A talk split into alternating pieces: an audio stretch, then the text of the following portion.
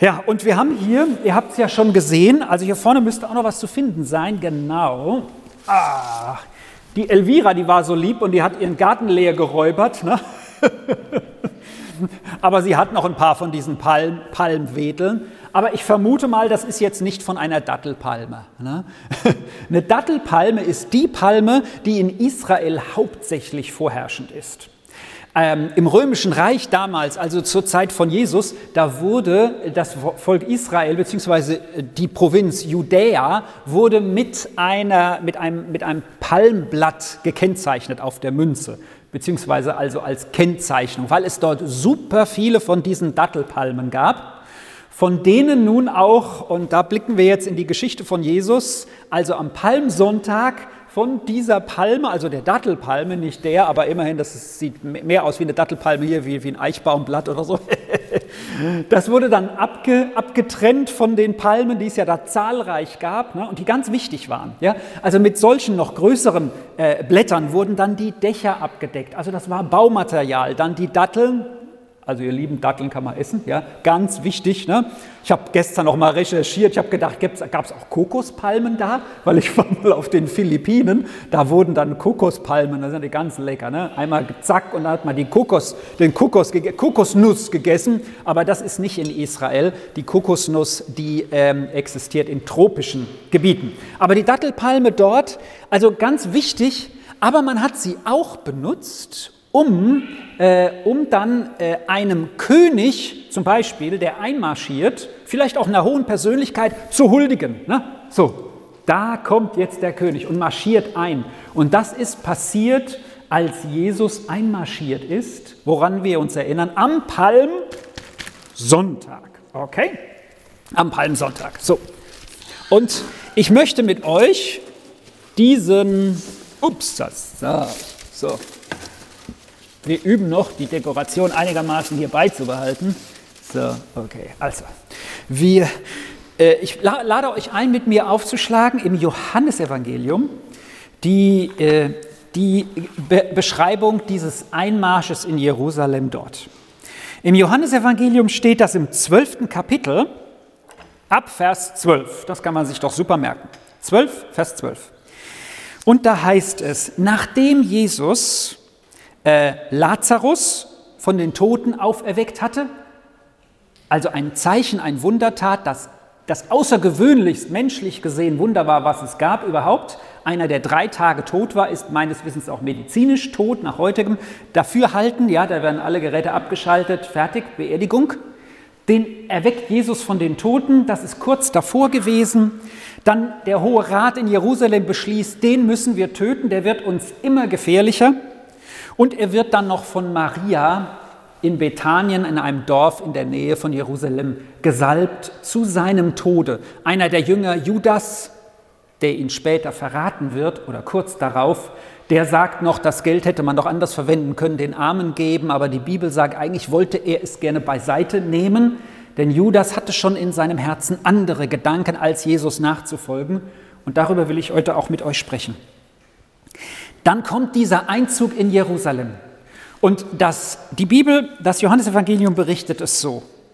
Als am Tag darauf die große Volksmenge, die zum Passafest, was ja heute startet, also auch heute vielleicht in Jerusalem zusammenkommt, die dürfen ja schon mehr zusammenkommen wie wir, habe ich gehört, hörte, dass Jesus nach Jerusalem komme, nahmen sie die Palmzweige und zogen hinaus, ihn zu empfangen. Hosanna riefen sie, gepriesen sei der da kommt im Namen des Herrn, der König Israels. Jesus aber fand einen jungen Esel und setzte sich darauf, wie geschrieben steht, Fürchte dich nicht, Tochter Zion, siehe dein König kommt, sitzend auf dem Füllen einer Eselin. Dies verstanden seine Jünger zunächst nicht, aber nachdem Jesus verherrlicht worden war, da erinnerten sie sich, dass dies über ihn geschrieben stand und dass man ihm solches getan hatte. Das Volk nun, das bei ihm gewesen war, als er Lazarus aus dem Grab gerufen hatte, legte davon und von den Toten auferweckt hatte, legte davon Zeugnis ab. Eben darum zog ihm das Volk entgegen, weil es gehört hatte, er habe dieses Zeichen getan. Da sagten die Pharisäer zueinander, ihr seht, dass ihr nichts ausrichtet. Alle Welt läuft ihm bereits nach. Vielleicht haben sie es ähnlich so gesagt oder gedacht wie ich eben. Einzug Jesu in Jerusalem. Und wisst ihr, was ich so bemerkenswert finde? Die Jünger schnallen immer noch nichts. Manchmal denke ich, das bin ich. Ich schnall auch vieles nicht, ja. Aber sie verstehen immer noch nicht, warum Jesus auf dem Esel reinreitet. Später sagt die Bibel, haben sie es verstanden. Wisst ihr, und das ist mein Punkt, den ich als Überschrift über den heutigen Sonntag setzen möchte. Die ganz andere Regierung oder die ganz andere Herrschaft, um es mit Ausdrücken von früher zu verwenden. Einerseits zieht Jesus in Jerusalem ein, geehrt wie ein König, und sie rufen das ja auch. Gepriesen sei der, da kommt im Namen des Herrn. Das steht im Psalm 118. Ja? Da ist genau das beschrieben.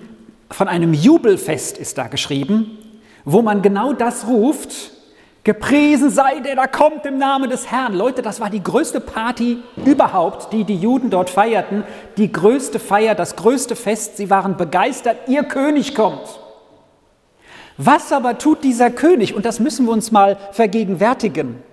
Setzt er sich auf ein Pferd? Oder hat ein Elefanten gerade mal so bei, äh, dabei, Hannibal? Naja, nein, er reitet auf einem Esel. Und ihr könnt mich gerne korrigieren oder recherchiert oder schaut noch mal nach. Zumindest die antiken Filme, die ich über das Römische Reich gesehen habe bisher.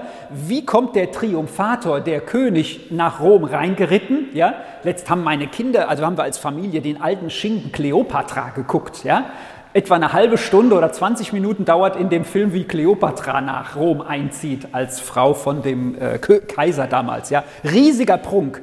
Wie kommt Jesus reingeritten? Auf einem, ja, auf einem Esel. Und das ist so, so, also das ist so der Kontrast überhaupt.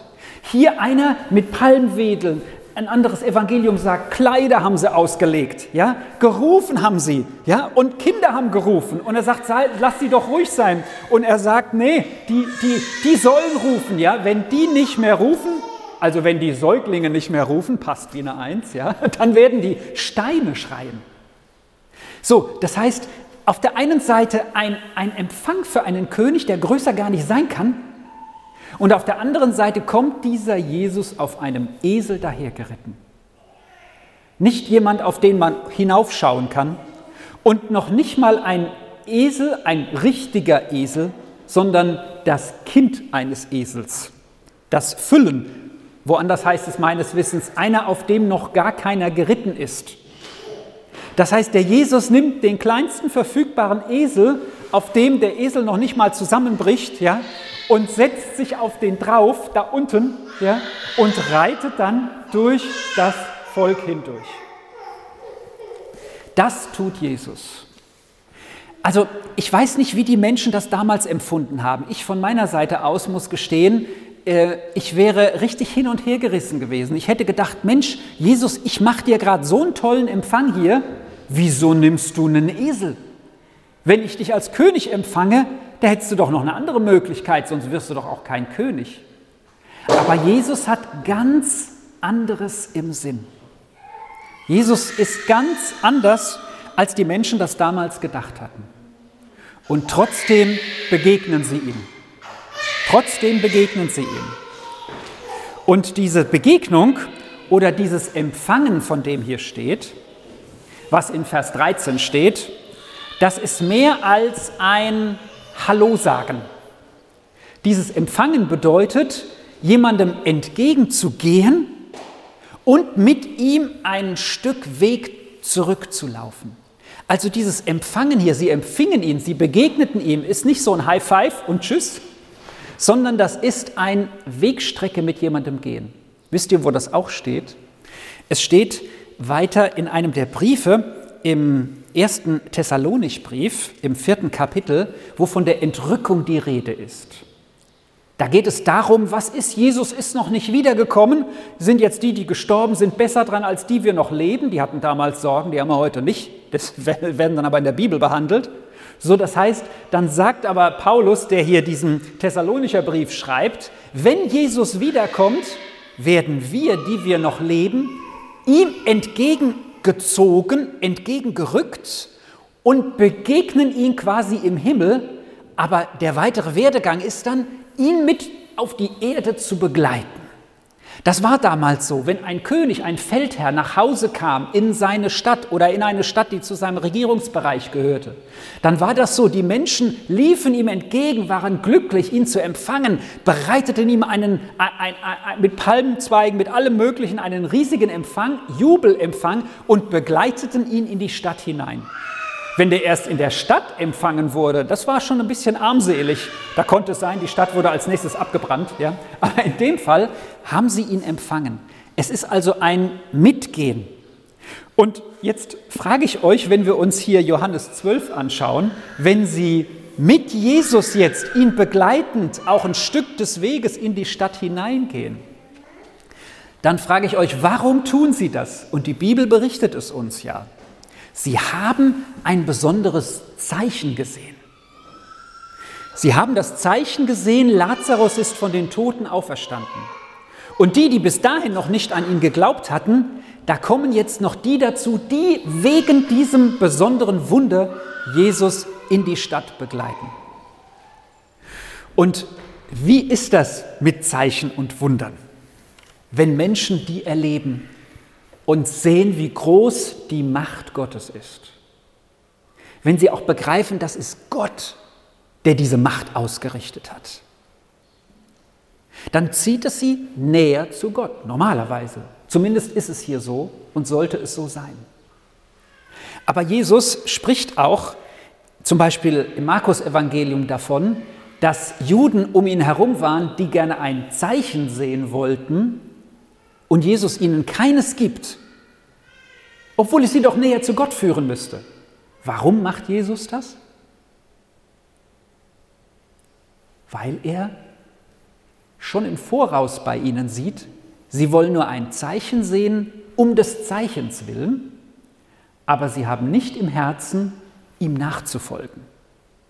Er vergeudet seine Wunder nicht. Und so sehen wir hier, dass Menschen Jesus begleiten in die Stadt herein, ihm begegnen. Aber was passiert, wir wissen es ja, in den nächsten Tagen bis zu Karfreitag? Die Volksmenge, die Jesus so begeistert empfangen hat, von der ist, als er dann gekreuzigt wird, nicht mehr viel zu spüren. Und selbst wenn die Pharisäer das Volk aufgewiegelt haben an Karfreitag, um zu rufen, nein, wir nehmen den Barabbas, also diesen Verbrecher, und Jesus soll gekreuzigt werden. So hätten doch eigentlich viele da sein müssen, noch von diesem Einzug, die noch viel lauter gerufen hätten, nein, nein, nein, den kreuzigen wir nicht. Aber die sind still geworden. Und deswegen möchte ich uns die Frage stellen, glauben wir um der Zeichen willen oder geht unser Glaube tiefer? Haben wir einen Glauben, in dem Jesus nur unsere Sehnsüchte erfüllt, die wir vielleicht haben? Oder wollen wir, dass seine Sehnsüchte erfüllt werden? Ich erinnere mich an den Allianzgottesdienst, den wir als Gemeinde übergreifend hatten, in dem der Prediger, der eingeladen war in Worms in der FEG, dort gesagt hatte, äh, baue ich mein Reich oder will ich das Reich von Jesus bauen? Trachtet zuerst nach meinem Reich, dann wird euch das alles zugefallen. Und dann müssen wir verstehen, wie anders dieses Reich von Jesus ist. Die Jünger denken, jetzt kommt der beste Teil unseres Lebens. Ja? Jetzt sind wir dem König und der wird uns irgendwie noch besonders auch unterstützen, vielleicht besonders uns noch äh, Positionen geben. Und kurz danach lesen wir hier in der Bibel, dass Griechen kommen und sagen zu den Jüngern von Jesus, ey, ich möchte diesem Jesus auch begegnen. Das ist ja das Ding jetzt. Und was ich so interessant finde und jetzt mit dieser Predigt erst wirklich begriffen habe, warum reagiert Jesus, ihr könnt das die nächsten Verse hier selber auch noch lesen, Warum reagiert Jesus nicht und geht zu den Griechen und sagt, ja Leute, hier, ich bin der neue König und so weiter, sondern nachdem die Jünger zu ihm kommen und sagen, auch diese Griechen wollen dich sehen, ey, das Ganze, das verteilt sich im römischen Reich, das wird eine dicke Sache, da redet Jesus direkt von seinem Tod. Er nimmt total den Wind aus den Segeln von denen, die nur das Schönste suchen und jetzt erwarten, die Römer rauszuhauen. Und das ist auch das, was ähm, im Zacharia vorausgesagt ist, wo von diesem Einzug in Jerusalem prophetisch gesprochen wird. In Zacharia im neunten Kapitel ist diese Prophetie auf Jesus. Da heißt es, Jesaja 9, äh, Zacharia 9, Vers 9, Juble laut, Tochter Zion, jauchze, Tochter Jerusalem, sieh, dein König kommt zu dir, gerecht und siegreich ist er, demütig und auf einem Esel reitend, auf einem Fohlen, einem Eselsfohlen. Und dann heißt es, ich werde die Streitwagen ausrotten in Ephraim und im Weiteren heißt es, ein Friedenskönig wird kommen. Hier sind drei Worte genannt über diesen Friedenskönig, der ja Jesus ist, nämlich, dass er derjenige ist, der gerecht ist, siegreich und demütig. Das möchte ich so als Schlüsselbegriffe uns noch mitgeben. Jesus, der als König gehuldigt und gar nicht sagt, das dürft ihr nicht, weil er wusste, er ist es. Aber der es ganz anders antritt mit einem Esel. Der ist gerecht, siegreich und demütig. Er sagt schon zu seinen Jüngern, Herrschaft heißt nicht über andere zu herrschen, dass sie tun müssen, was ich will oder sie auch noch ausbeuten. Und da hatten die Jünger genügend Ängste oder Erfahrungen noch mit Königen. Deswegen heißt es auch, fürchtet euch nicht. Der, der jetzt kommt, ist ganz anders. Und das müssen wir uns vergegenwärtigen. Das müssen wir uns, äh, uns, uns äh, ins Herz hineinlegen. Er ist ganz anders. Gerecht, er hat eine Gerechtigkeit, nach der auch wir uns zu richten haben. Jesus ist die Gerechtigkeit. Ich richte keine neue auf, sondern das, was er für gerecht bestimmt, ist auch für mich gerecht. Er ist siegreich, allerdings mit ihm dürfen wir auch Sieger sein. Und er ist demütig. Und ich habe so auf dem, auf dem Weg äh, gestern auch in der Vorbereitung der Predigt noch überlebt, was sind denn so, so, so Dinge, wo ich sage, da habe ich lernen müssen, dass der Weg Gottes mit mir ganz anders ist, als ich ihn mir vielleicht vorstelle. Und mir ist eingefallen die Krebserkrankung, die in meiner Vergangenheit lebt, mit Gottes Hilfe und Gnade. Wisst ihr, das sind Momente, wo man sagt, wieso kannst du das zulassen? Oder es sind Dinge, die einen noch näher an Jesus schweißen und sagen, ich nehme das jetzt an, aber ich gehe dahin durch mit dir und dem Herrn sei Dank, ich darf dankbar sein, dass ich mittlerweile nicht mehr in der Nach-, sondern wieder in der üblichen Vorsorge bin. Aber das ist auch seine Gnade, ihr Lieben. Was gibt es für Gründe, weswegen wir Jesus nicht mehr nachfolgen wollen, weil er nicht das ausfüllt, was wir gerne hätten? Aber er hat doch noch viel größere Wege und Pläne für uns. Und er ist demütig. Er kommt auf einem Esel geritten, er wäscht seinen Jüngern die Füße. Seine Herrschaft ist eine ganz andere. Und wisst ihr, einer solchen Herrschaft unterstelle ich mich gerne, zumal ich ja weiß, es ist die Herrschaft Gottes in meinem Leben. Ich möchte euch einladen, diese Woche auch noch zu nehmen, auch bis Ostern hin. Was bedeutet es für mich, diesem demütigen König nachzufolgen, der wirklich der Herrscher, der Herrscher aller Herren ist, der Schöpfer des Himmels und der Erde. Jesus ist alles. Er war von Anfang an da und ist bis zum Ende. Alles ist auf ihn hin geschaffen. Aber was bedeutet es, dass der so demütig auf einem Esel kommt? So ganz, ganz anders.